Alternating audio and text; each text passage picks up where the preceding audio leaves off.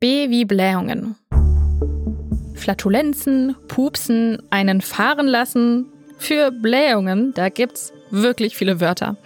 Also, an sich kennt's ja jeder. Da ist im Bauch zu viel Luft und irgendwann drückt es und zwickt's. Der Bauch ist wie aufgebläht, vielleicht rumort's auch im Darm. Und irgendwann muss die Luft raus und es passiert manchmal lauter und manchmal leiser. Man pupst.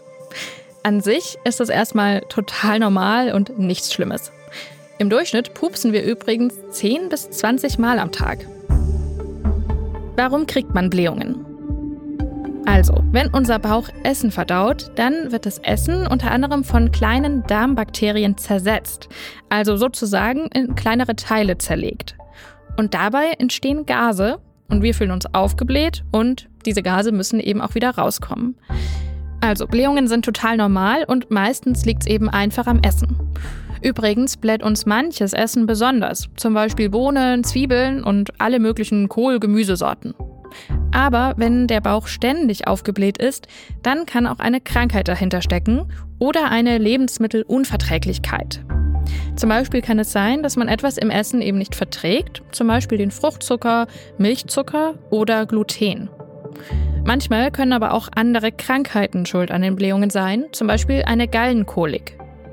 Und wer das sogenannte Reizdarmsyndrom hat, der kann auch öfter mal Blähungen haben. Übrigens kann auch der weibliche Zyklus dazu führen, dass man alle paar Wochen einen Blähbauch hat. Und auch Schwangere, die haben auch oft Blähungen, vor allem je weiter man schon in der Schwangerschaft ist. Was kann man dagegen tun? Also, wenn keine Krankheit dahinter steckt, die müsste man natürlich behandeln, aber wenn es nicht so ist, dann hilft es oft schon, wenn man so ein paar Dinge im Alltag verändert.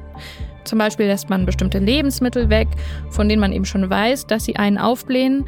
Oder man isst lieber öfter am Tag kleinere Portionen, anstatt selten und dann richtig reinzuhauen. Außerdem hilft es, sich regelmäßig zu bewegen. Das ist ja generell einfach super für die Gesundheit. Und manche Tees, die können auch bei Blähungen helfen, zum Beispiel Fenchel oder Pfefferminze. Die lösen außerdem die Krämpfe im Bauch. Wenn der Bauch stark gebläht ist und sich dabei auch noch verkrampft, dann kann es dazu kommen, dass die Luft eingeklemmt wird und nicht mehr raus kann. Dann hat man eine sogenannte Überblähung. Da wird die Kleidung zu eng und man hat Bauchschmerzen. Das passiert zum Beispiel dann, wenn man sehr angestrengt versucht, Pupsen zu vermeiden oder wenn man zusätzlich noch eine Verstopfung hat.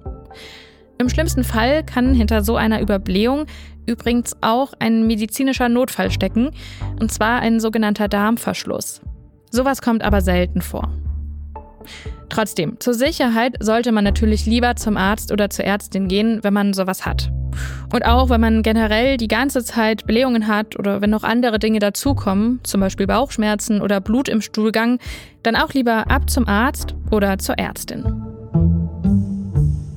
Gesundheit hören, das Lexikon mit Kari Kungel. Mehr zu Blähungen haben wir euch in den Infos der Folge verlinkt.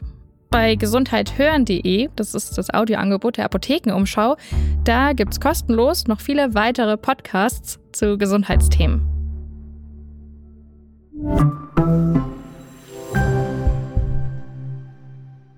Übrigens, wusstet ihr, dass wir unsere Pupse zum Teil sozusagen ausatmen?